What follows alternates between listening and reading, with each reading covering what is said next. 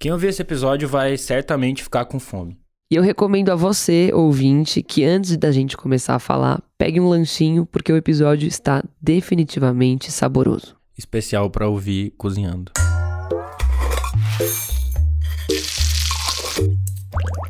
Bom, essa semana São Paulo completou 467 anos de existência e foi por aqui que muitos italianos, libaneses, espanhóis, japoneses e também brasileiros de outros cantos do mapa decidiram fincar suas raízes. E uma das coisas legais que vieram dessa mistura toda é a gastronomia que tem aqui na cidade. E várias receitas que hoje fazem parte do nosso cotidiano surgiram da mistura que só uma cidade com o tamanho e a efervescência de São Paulo pode proporcionar. Esse episódio vai localizar na história da cidade os pratos que são marcas registradas aqui.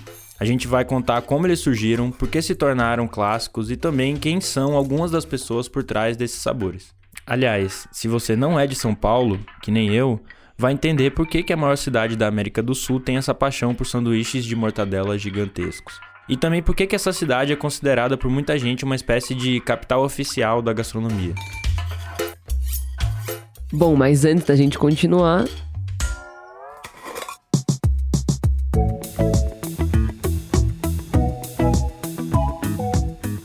Esse é o Expresso Ilustrada, o podcast de cultura da Folha, com episódios novos todas as quintas, às quatro da tarde. Eu sou a Isabela Menon. Eu sou o Lucas Breda, a edição do programa é sempre dela, a Natália Silva, a nossa DJ Natinha, que pediu para avisar que vai pagar dois pastéis e um chopp? um chopes e dois pastel. A DJ Natinha pediu para avisar que vai pagar dois pastel e um chopp para quem seguir o Expresso Ilustrada no aplicativo aí. Perdoa ele, ele não é de São Paulo.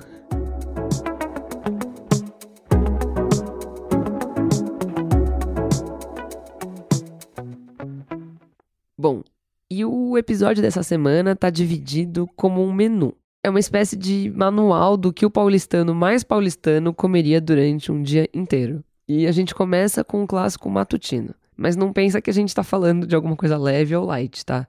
A nossa primeira refeição é o pastel. Uma ótima pedida para aquela manhã que você tá querendo mesmo uma boa fritura. Esse salgado não tem muito segredo.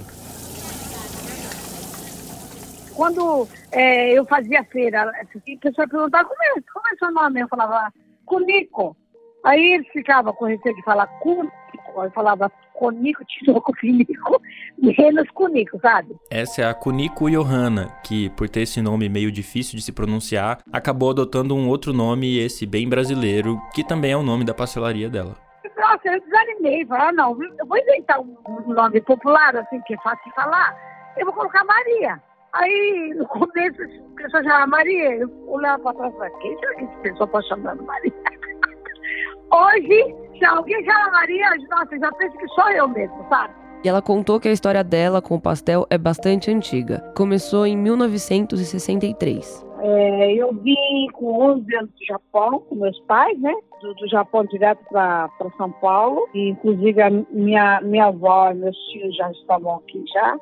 Aí só que foi direto para feira, mas só que não era pastel não, era uma barraca de emporinho. Aí meu pai começou a trabalhar junto com eles, aí foi trabalhando dois anos mais ou menos, não deu certo. E tinha um amigo dele que trabalhava lá no mercado municipal com um carrinho de mão, vendendo pastel lá no mercado municipal. E ele aprendeu a fazer massa com ele, aí começamos a vender, passando feira. Estava indo até bem, até que o prefeitor de São Paulo tirou a barraca de da feira. Nossa, foi uma dureza. Só que assim, lá no Taboão da Serra ainda tinha, a gente fazia domingo lá, então só trabalhava de domingo. E trabalhando só domingo não dá para sustentar a família, né? Aí é, nós, a gente alugava um lugar assim, no fundo do quintal, perto da feira, que é a gente fazia. Aí meu pai ficava fritando, a gente colocava numa caixinha e levava na feira para vender. E até vendia bem, mas aí fiscalização o tempo todo, vinha aí, levava, ixi, Maré. Só que eu não dava essa moleza, não. Eu jogava tudo no chão e pisava em cima. Falei, agora só que levar, sabe? aí foi indo, foi indo. Aí meu pai, meu pai, os amigos dele fundaram um, uma associação dos pasteleiros. E meu pai e os amigos dele lutaram, lutaram, lutaram, lutaram. Em 1987 ele desanimou, falar, ah, não quero mais não, vou, vou embora para Japão. Depois de uns seis meses que os pais dela foram embora, os pastéis voltaram a ser liberados na feira. A Cunico tentou voltar para o ramo do pastel, mas se separou do marido e por isso teve que entregar a barraca dela durante o processo de divisão de bens. Depois de separada, ela trabalhou em outras áreas, tipo num salão de beleza, mas nada dava muito certo. E aí ela se casou de novo, só que ela não tinha grana nenhuma e ela e o marido acabaram pegando dinheiro emprestado com a agiota para comprar uma barraca. E foi em 2009 que ela decidiu se inscrever num concurso da prefeitura que elegia o melhor pastel de São Paulo. E aí que ela venceu. Ela venceu em 2009, ela venceu em 2010, em 2011 ela pegou o segundo lugar. E depois disso ela foi proibida de participar dos concursos e virou jurada. E foi aí que a vida da Cunico, ou seria Maria, mudou. Eu tinha uma fábricazinha no fundo da minha casa, que eu tinha três, quatro funcionários, estava indo muito bem, mas aí depois que eu ganhei o concurso, meu Deus do céu, vinha gente até de outro estado, sabe? Foi muito bom. Aí, como lá em casa ficou pequena para fazer pastel, eu aluguei um ponto para fazer, fazer uma fábrica, que eu tive que aumentar mais de 10 funcionários. Menina do céu, fazia filha, mas pompava, pompava, fazia, virava esquinas. Hoje a Cunico tem duas lojas físicas, uma na Casa Verde, que é na Zona Norte, e outra em Pinheiros, que fica na Zona Oeste, além das barracas espalhadas nas feiras por São Paulo. Eu perguntei para ela qual é o segredo do sucesso desse pastel. E ela disse que acha que tá na massa, porque, enfim, as pessoas podem até caprichar na carne ou no recheio, mas é a massa sequinha e crocante que ganha o cliente. Essa conversa agora abriu o apetite e tá chegando a hora do almoço no episódio. E ele pode começar com um aperitivo. Se a gente tivesse mesmo indo almoçar, eu pediria de entrada um dadinho de tapioca. A origem da tapioca é atribuída ao litoral pernambucano de Olinda, lá no século XVI. Mas foi aqui em São Paulo que a goma de mandioca se misturou com queijo coalho, ganhou forma de quadradinho e virou uma porção de petisco. E foi de um jeito meio que sem querer. E quem conta a história dos dadinhos de tapioca aqui no Expresso é o chefe Rodrigo Oliveira, do Mocotó, restaurante da Vila Medeiros, região norte da cidade. Foi ele que criou essa receita e tudo isso começa com o preparo de uma outra receita, inspirada em um prato da chefe Adriana Simes. Ele estava tentando fazer um bolinho de tapioca com queijo Minas, e a receita levava ovos e tinha o formato de bola. Mas a massa era diferente do que é hoje, até porque o preparo era difícil. Tipo, ele precisava acertar o ponto perfeito e dar uma forma muito rapidinha. Só que teve um dia que o Rodrigo esqueceu a massa na bancada. Tava ali cozinhando, tive que sair da cozinha. Na hora que eu voltei, tinha virado uma placa. E eu fiquei irado, tava assim na boca do lixo para jogar tudo fora. E aí pensei, puxa vida, acho que a gente podia cortar e servir como uma polenta, talvez frita, né? Aí servia aqueles, cortei aqueles tijolinhos, né, aqueles palitos, como se fosse uma polenta mesmo, fritei e para minha surpresa ficou ótimo. Super crocante, sequinho. E foi só depois de servir como um tijolinho que ele decidiu mudar a forma pro dadinho e aí virou o dadinho de tapioca. E aí, junto com o molho agridoce, o dadinho aconteceu, virou um ícone né, da, da nossa cozinha para se tornar depois né, um símbolo de cozinha brasileira que a gente vê reproduzido não só no país inteiro, né, em todas as regiões, como em várias partes do mundo. Né? Então a gente tem um maior orgulho de receber essa homenagem, né? Eu não vejo como plágio, acho que é um, é um tremendo cumprimento para um cozinheiro quando, quando ele vê sua receita reproduzida, ainda mais dessa forma, né, com tantas variações e de maneira tão democrática, né, porque está em todos os lugares mesmo, de botecos a restaurantes estrelados, bufês de casamento, é, as pessoas fazem em casa. Então, é realmente uma, uma receita que tem nossa cara, né, a cara do Mocotó, a cara da quebrada e a cara do Brasil. E para o nosso prato principal, uma figura carimbada dos paulistanos. Ele está no menu de restaurantes premiados e também no balcão de qualquer boteco da cidade. E tem um dia certo para comer, tem que ser na segunda-feira. A gente está falando, claro, do virada paulista, que em geral tem arroz, tudo de feijão, um ovo frito, banana frita, couve, linguiça e uma bisteca de porco. O virado a paulista é a mesma coisa que o tutu mineira, e ambos têm raízes no período colonial, onde o principal alimento é o feijão, a farinha e a carne de porco, né? Esse aí é o sociólogo Carlos Alberto Doria, que escreveu vários livros sobre gastronomia, incluindo o A Culinária Caipira da Paulistânia. Então essa combinação seja na forma do virado ou do tutu, que são muito próximos, têm os mesmos ingredientes, embora um possa ser com grãos de feijão inteiro, outro amassado. Essa combinação é básica na alimentação paulista tradicional. O Carlos Dória diz que a culinária paulista é feita das comidas da cozinha caipira, que é essa compartilhada por São Paulo, Minas Gerais, Goiás, Paraná, Mato Grosso do Sul e parte do Espírito Santo. É uma gastronomia baseada no milho, que está presente nessa região por causa dos índios guaranis, e também tem muita influência do porco e do frango, que foram trazidos pelos portugueses. Dá para acrescentar também as verduras que foram encontradas por aqui e as frutas da Mata Atlântica. Com a urbanização, nós temos a incorporação de populações muito grandes de italianos, né, de imigrantes italianos e espanhóis, não é? Mas isso não impacta a culinária como um todo, impacta especialmente São Paulo, a metrópole, né? Então aqui vai se incorporando uma culinária italiana, uma culinária espanhola, uma culinária árabe, mais japonesa, a partir do século XX, né? Tudo, tudo, especialmente no século XX, né? Até porque antes São Paulo não era uma metrópole, era uma, uma cidadezinha, né? Então essa é a marca, digamos assim, da culinária de São Paulo, a sua diversidade étnica, é, que se expressa uh, em vários restaurantes, em várias casas, e mantém viva essa diversidade, né? essa diferenciação que se deu por camadas de imigração.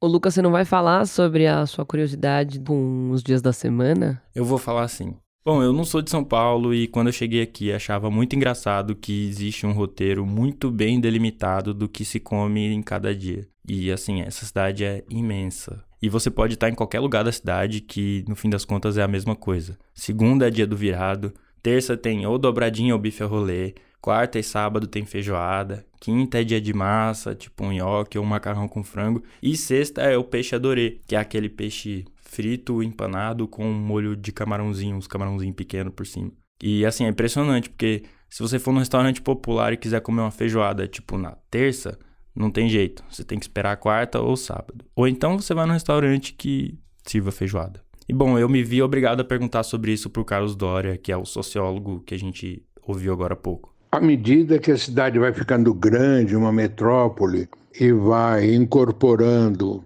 uh, imigrantes, os bares, restaurantes populares vão procurando demarcar um cronograma de oferta de alimentos para orientar a clientela, não é? A base de tudo está na sexta-feira, onde no calendário é, católico não se deve comer carne, se come no máximo peixe, não é? Peixe, bacalhau, né? coisas da, do mar que não são vedadas no jejum católico, né? E, por outro lado, também a feijoada tem a ver um pouco com. Né, os dias da feijoada tem a ver um pouco com o calendário religioso, uma vez que no sábado se come uh, o feijão uh, com carnes, que é o feijão gordo, feito na sexta-feira, segundo um calendário judaico, de origem judaica, não é? Então, faz na sexta para se comer no sábado, ou aquilo que se fazia também em outros dias da semana, como quarta-feira. Então essas coisas foram se ajeitando é, segundo os ditames, as exigências de um público cosmopolita, urbano, é? muito mais do que qualquer tradição rural. Isto é expressão de uma tentativa de ajustamento da diversidade urbana a prática dos restaurantes eh, populares. Bom, então agora a gente tem pastel de manhã, uhum. no almoço um dadinho como petisco e um virado paulista como prato principal. Mas tem ainda uma sobremesa. O que, que a gente escolheu, Isa? Olha, foi um clássico italiano incorporado na cidade, o canolo, que é um doce feito com massa frita em formato de tubo, recheado com creme de ricota. E um lugar famoso por servir esse doce é o restaurante de Cunto, que fica na Moca, na zona leste de São Paulo. Essa tradicional casa italiana é conhecida pelos produtos artesanais. Bom, a de Cunto surgiu mesmo no século XIX, quando o senhor Donato resolve abrir, depois de 20 anos aqui no Brasil, resolve abrir uma padaria ali na rua Visconde Parnaíba, em 1896. Eu conversei com o Ricardo Farias Rodrigues, que é gerente da Dicunto E ele contou que o primeiro da família, da Adicunto, a chegar no Brasil foi o Donato, que saiu da Itália em 1878, seguindo na verdade para Montevidéu. E a história é que o Donato era analfabeto e disseram para ele descer no terceiro porto contado após a travessia do Atlântico. O primeiro seria o Rio de Janeiro, depois viria o de Santos e só então o da capital uruguaia. Mas o que aconteceu foi que o navio teve que fazer uma parada em Recife por causa de um surto de uma doença contagiosa para fazer uma quarentena. E aí o Donato se confundiu todo e acabou descendo em Santos e por aqui ficou. Depois que começou a prosperar, ele resolveu comprar um estabelecimento ali na Rua Borges Figueiredo, que até hoje a gente se encontra lá, número 61. E nisso ficou durante um tempo, depois ele resolveu regressar para a Itália. E nessa, depois com o passar dos anos, que ele não volta mais, daí os filhos que estavam aqui no Brasil já, resolveram reativar a fábrica, que foi no ano de 1935, que daí na onde a, oficialmente a de conto é registrada e homologada tudo certinho, da onde começa a reativação dos fornos, né? E começa ali o, a história da de conto mesmo.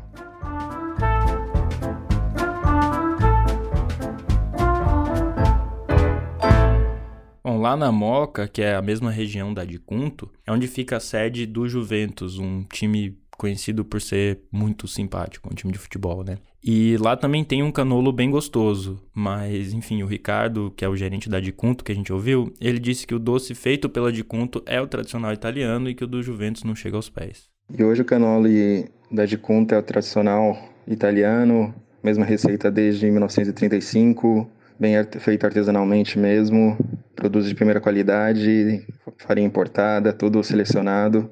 E na marca registrada da cidade, quem vai lá já procura pelo Canoli. Tem um do Juventus, mas não chega perto aos da de conto. E o escolhido para o lanche da tarde foi o lugar que tem o nome de um ritmo de Pernambuco. É o frevo, que está presente em três endereços de São Paulo, no Oscar Freire, na Augusta e no Shopping Guatemi. Quem lembra de onde veio o nome desse restaurante, que é de São Paulo mesmo, é o proprietário Roberto Friso. Aliás, foi o pai dele quem criou o frevo lá em 1956. Ele já era um camarada mais progressista mesmo e achou que frevo era um patrimônio da cultura brasileira e, e acabou colocando o nome. Foi aí que começou o frevo. Então, o Frevo não criou o Beirute. Na verdade, o que o Frevo fez foi pegar a receita do Bauru, do Ponto Chique, e transformar no Beirute. E o Ponto Chique, para quem não sabe, é um restaurante também aqui de São Paulo e que é bem conhecido por esse Bauru. O que o Frevo fez foi pegar essa receita e fazer ela no pão sírio e com um diferencial bem importante que é a ida ao forno. Mas, enfim, é inegável a contribuição do frevo para o Beirute ficar famoso em São Paulo. O Roberto conta que o sanduíche já deu nome até de um protesto que aconteceu por lá. Foi o Beirutaço, em 2011, que foi motivado pela venda do prédio onde o frevo nasceu, lá na Oscar Freire com Augusta, que fica ali na região da Paulista. E o protesto foi criado no Facebook e centenas de pessoas confirmaram a presença. E o combinado era comer o máximo possível de Beirutes. Que delícia. Uhum.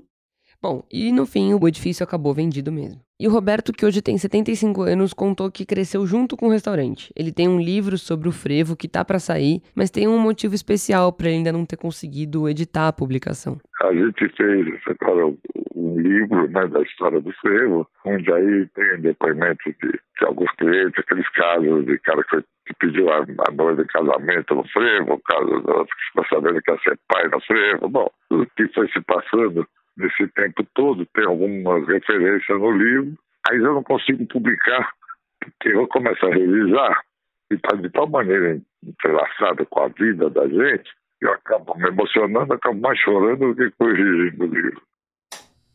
Bom, tem uma música do Caetano Veloso que talvez seja mais clichê quando a gente lembra de São Paulo.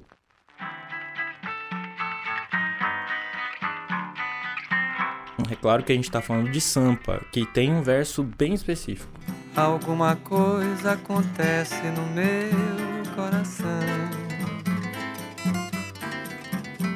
Que só quando cruza a Ipiranga e a Avenida São João se você não mora em São Paulo, talvez você não saiba, mas esse cruzamento, o da Ipiranga com a São João, no centro da cidade, é justamente onde fica o Bar Brahma, que é um dos mais tradicionais de São Paulo, com mais de 70 anos aí de existência. E a gente tá falando do Bar Brahma porque a essa altura, se você não tá completamente atolado das refeições anteriores, ainda cabe um chopinho. Sempre cabe. Sempre cabe. O Bar Brahma hoje, ele é quase que um templo do chopp, né? Quem tá falando agora é o Kairi Awas, o sócio da fábrica de bares que administra o Bar Brahma. Muita gente até pede pra gente tentar ter esse tipo de produto em outros países e tudo mais, e é, é um processo bastante é, específico, até pela perecibilidade que o produto tem, e o padrão e todo o ritual e toda a magia em torno do, do Chopp Brahma passa de fato pelo cuidado que existe por trás daquele copo, né? Desde o armazenamento do produto de forma correta, até o equipamento correto, a quantidade certa de serpentina onde o chopp vai passar e ser gelado, a forma correta de se lavar o copo, o ângulo correto de se colocar o copo de se aproximar da torneira, a quantidade de copos que devem ir na bandeja ou não, e o tempo e a distância para esse chopp chegar na mesa do, do nosso cliente ou no balcão ou na mão mão do nosso cliente. Então, eu acho que de fato o, o mérito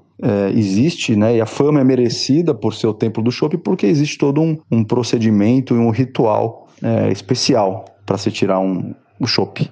E bom, a gente falou do Caetano e ele morou inclusive no centro de São Paulo nos anos 60. Ele e o Gilberto Gil. E foi graças a essa música Sampa que o Bar Brahma ficou ainda mais famoso entre os fãs de música e de arte e tudo mais. O Bar Brahma foi fundado em 1948 e chegou até a fechar na década de 90. O Bar Brahma, ele sempre teve uma relação muito simbiótica com o centro de São Paulo, né? E ele viveu os momentos de glória do centro, onde o passeio no centro, os cinemas da São João e da Ipiranga eram passeios é, chiques e glamurosos para os paulistanos, mas também o Bar Brahma sofreu a sucumbência que o centro passou nas últimas décadas. Isso aconteceu com as mudanças na cidade, que trocou seu eixo comercial para outras regiões, tipo as Avenidas Paulista e Faria Lima. E o Bar Brahma só foi reaberto em 2000 e muito mais voltado já a essa vertente da música ao vivo. E a gente vai terminar o nosso tour pela cidade com aquilo que é quase um patrimônio. O quê? Aquilo que faz parte dos nossos finais de semana ou dos plantões quando a gente tem que ficar até tarde no trabalho. Do que será que você tá falando? Do que será? Eu tô falando da pizza, Lucas Breda. E a história que a gente vai contar aqui é a da Castelões, a mais antiga pizzaria da cidade, que é quase uma centenária. A casa, que hoje fica Castelões, foi aberta em 1924 e no começo ela era usada como vestiário de um grupo de amigos depois que eles jogavam futebol. E o nome do time deles era justamente Castelões e mais tarde esse também veio a ser o nome da pizzaria, como a gente sabe.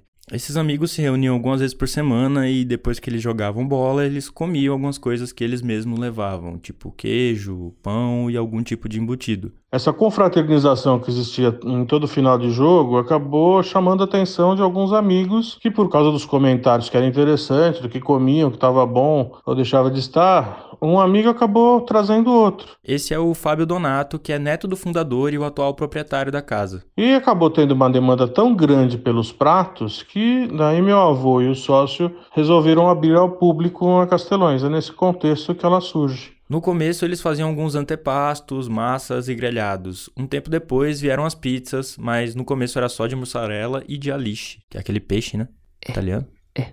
Salgado. Uhum. E o Fábio me contou que quando a família deles chegou da Itália, em 1880, eles trouxeram duas coisas: massa para fazer fusilli, que tá no cardápio até hoje, e a calabresa, que era extremamente picante. Meu avô um dia chegou e testou fazer uh, a pizza com, com primeiro com calabresa, que era uma coisa que eles comiam muito, um acebolado que é um pouco diferente do que a gente possa imaginar. É um acebolado de tomate, cebola e orégano. Então ele, ele chegou e testou a calabresa com, com molho de tomate em cima da, da massa, que já aí já vinha também um pouco da, da tradição da pizza napolitana. A calabresa que ele fazia em cima e um pouco de cebola. Ele, daí ele criou a pizza de calabresa. E depois ele chegou, como tinha mussarela e era uma coisa também bastante marcante, ele chegou e, testou a calabresa com a mussarela e aí ele acabou fazendo também a, a pizza Castelões, que é hoje a pizza, acho que mais é, conhecida, né? É uma pizza bastante conhecida. Se bobear, acho que Depois da Marguerita, é uma das pizzas mais conhecidas. Tive notícia ontem de um amigo é, americano que mora nos Estados Unidos e ele chegou, estava passando por uma pizzaria italiana, né, que eles estão fazendo uma pizza italiana, ele chegou e achou uma pizza Castelões lá. Então é nesse contexto que acaba sendo criada a pizza Castelões e foi criada pelo meu avô. Se você acompanha os blogs da Folha, já deve ter visto o Cozinha Bruta, que é feito pelo jornalista Marcos Nogueira, ele que escreve sobre gastronomia. E, enfim, o Marcos já escreveu alguns textos sobre o que ele não gosta na cultura culinária, vamos dizer assim, de São Paulo. E, bom, eu já disse que eu não sou daqui, né? Algumas e... vezes, só nesse episódio. então eu, eu acabo vendo alguns costumes da cidade com algum distanciamento. Tipo, por que, que tudo que é gostoso aqui custa caro, meu Deus do céu?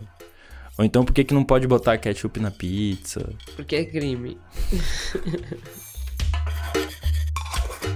Tem uma coisa que lá para o fim do século passado, a Câmara Municipal de São Paulo resolveu colocar por decreto que São Paulo é a capital mundial da gastronomia. São Paulo é obviamente a melhor cidade do Brasil para se comer, porque é a cidade mais populosa, que tem maior diversidade cultural. Mas até aí, se é a capital mundial, isso é a coisa mais jeca que se pode fazer, cara. Colocar esse, esse, esse rótulo, esse título para a cidade de São Paulo. Não é nem de longe a capital mundial da gastronomia. E o Marcos também tentou explicar por que ele não é tão fã assim do sanduíche de mortadela, talvez o lanche mais famoso de São Paulo. A gastronomia de São Paulo tem várias coisas ótimas e várias coisas muito toscas. Dessas coisas toscas, a que mais me incomoda é o tal sanduíche de mortadela que é vendido no Mercadão. Por algumas razões. Primeiro, é, ele é completamente desequilibrado, desproporcional. São 300 gramas de, de mortadela no pão, em um pão francês pequeno. 300 gramas de mortadela em um pão francês é muito pouco, não sobra pão para fazer o sanduíche.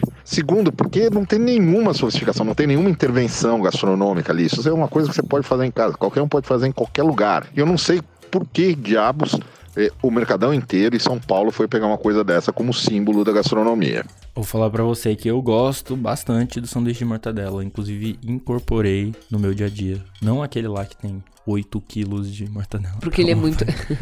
é muito difícil de comer, né? Assim, é enorme. Pouco é... prático. Mas assim, o, o sanduíche com mortadela desproporcional eu adotei. Acho bem gostoso. Só que não é o meu sanduíche de paulista favorito. E esse título é do Sanduba de Pernil, que, enfim, você compra sempre na porta de show, no estádio de futebol, ou sei lá, nesses eventos, assim. E Só que o, o sanduíche de pernil mais famoso mesmo é o do Bar Estadão. E nesse caso eu concordo com o Marcos. Fala tu, Marcos. Outro símbolo da gastronomia paulistana que as pessoas adoram citar é o pernil do Bar Estadão, no centro da cidade. Eu acho gostoso, mas eu recentemente fui olhar no Rap para ver se eu pedia em casa é, tá custando R$ 34,90 um sanduíche de pernil num lugar que é um bar que funciona 24 horas para atender taxista e gente que trabalha na madrugada. Isso é uma das coisas que mais irritam para mim na, na, comida de São Paulo é a falta de noção na hora de precificar as coisas. Como assim um sanduíche de pernil custar 35 reais? Bom, e a gente falou, enfim, da culinária de São Paulo e destacando muito essa, essa formação clássica da, da gastronomia daqui, que é basicamente feita por imigrantes de vários lugares do mundo que incrementaram uma cozinha caipira, né? Conforme o Carlos Doria falou pra gente. Mas, especialmente recentemente, a gente viu uma influência bem forte dos nordestinos é, e, e, também de pessoas de outros lugares do Brasil, claro. Mas especialmente os nordestinos. Tipo, o baião de dois já é um prato bem estabelecido em São Paulo, bem popular, assim. Uhum. Bem fácil de comer, tem alguns bem, bem gostosos e dá para você comer a carajé aqui. E, enfim, esses são só alguns exemplos de como a, a culinária nordestina já, já faz parte de um jeito muito forte aqui de São Paulo, né? Não, exatamente, Breda. E quem escreveu sobre isso essa semana foi o Marcos. E no texto dele, ele diz que São Paulo não seria a capital nem do sushi e nem da pizza se não fossem os nordestinos. E ele fala que sem os imigrantes que vieram de vários estados do Nordeste no fim do século passado, essas comidas ficariam muito mais restritas ao bairro da Liberdade, no caso do sushi, e do Bexiga, no caso da pizza. E para finalizar, a gente vai ouvir aqui o próprio Marcos falando sobre este problema da cidade. Uma coisa que falta a São Paulo em todos os campos, mas também na gastronomia, é o reconhecimento do trabalho, do serviço que, que os migrantes nordestinos fizeram para a cidade. É, você tem muita, muito poucas opções de, de comida nordestina ainda, visto o tamanho dessa comunidade aqui, e também não se dá o devido valor ao, ao papel que eles fizeram na, na propagação de outras culinárias, por exemplo, pizza e sushi, que são que, que as pessoas que, que, que estão na cozinha fazendo isso aí são desde 50 anos atrás, são quase todas vindas do Nordeste. Pera, antes de ir embora, a gente tem o que, Lucas Breda? As dicas, né? As Importante. dicas da semana.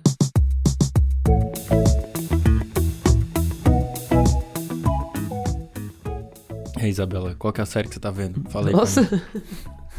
Nunca me chama de Isabela. A, a série que eu tô vendo, Lucas Breda, se chama The Servant e tá disponível na Apple TV. É uma série de terror. O legal é que são episódios curtos de 30 minutos, então assim, dá pra você assistir bastante num só dia. Mas a história é bastante aterrorizante. Ela fala sobre uma mãe que perdeu o filho quando ele tinha 13 semanas e entrou numa depressão profunda e só conseguiu sair assim, voltar à vida quando ela meio que adota um bebê reborn, aquela boneca, sabe, super realista, e acredita que aquele é o filho dela. Aí ela contrata uma babá pra cuidar desse bebê, e o resto eu não posso contar, senão é spoiler, mas vale super a pena. E é ótimo. Lucas, qual a sua dica da semana? Então, dois episódios atrás, a gente falou do MF Doom, um rapper que morreu recentemente, é um rapper americano, e a gente fala do Mad Lib, que é o produtor que fez com ele aquele disco chamado Mad Villainy. E o Mad Lib, a parte boa é que o Mad Lib não só continua em atividade, como ele lançou um. Na verdade, é um single com três músicas, mas que é o começo de um, de um projeto dele diferente. Que o, o Fortet, que é um produtor de música eletrônica, chegou pro Mad Lib e falou: em vez de você só fazer batida pra rap, você já pensou em fazer um disco seu, só com as batidas? E aí o que aconteceu foi que o Mad Lib pegou e mandou, tipo assim, horas e horas de material que ele tinha produzido, de música que ele tinha sampleado, de loop e beat, pro Fortet transformar aquilo em músicas. E, enfim, já saiu um- o começo disso, que é esse, esse single com três músicas que chama Dirt Knock. E o disco deve sair esse ano. Enfim, eu gosto muito. Mas eu também queria falar sobre os episódios especiais de Euforia, os dois. Que eu acho que eu gostei mais até do que a da primeira temporada, sabia? É sério? Dos Por quê? especiais. Cara, porque tem uma tem uma, uma parada meio terapêutica, assim. Eles, eles, dois episódios, elas, né? A, a Rue e a Jules, elas estão em situações meio que de terapia, assim, tipo, refletindo sobre a vida e pensando no que fazer depois. No episódio, tô dando spoiler, tudo bem, mas no episódio da Jules, ela tá literalmente na sessão de terapia. E, enfim, acho que por esse, esse, esse jeito que o episódio é feito, só desses, com os diálogos e elas falando sobre a vida, ficou muito, muito massa. Eu Gostei mais do que a primeira temporada até. E eu indico. Tá disponível né, no, no streaming da HBO, que foi quem produziu, é só pegar lá e assistir Euforia. Se você não quer ver os primeiros, a primeira temporada, só ver os especiais que já tá Dá. ótimo. Dá. Esse foi o Expresso Ilustrada, o podcast de cultura da Folha, que vai ao ar todas as quintas, às quatro da tarde, está disponível no seu tocador favorito. Eu sou a Isabela Menon. Eu sou o Lucas Breda e a edição do programa é dela, a nossa Natália Silva, a DJ Natinha. A DJ mais paciente do mundo. Um beijo, E até semana que vem. se vacinem, bebam água. Compartilhem o Expresso. Feijoada? Feijoada.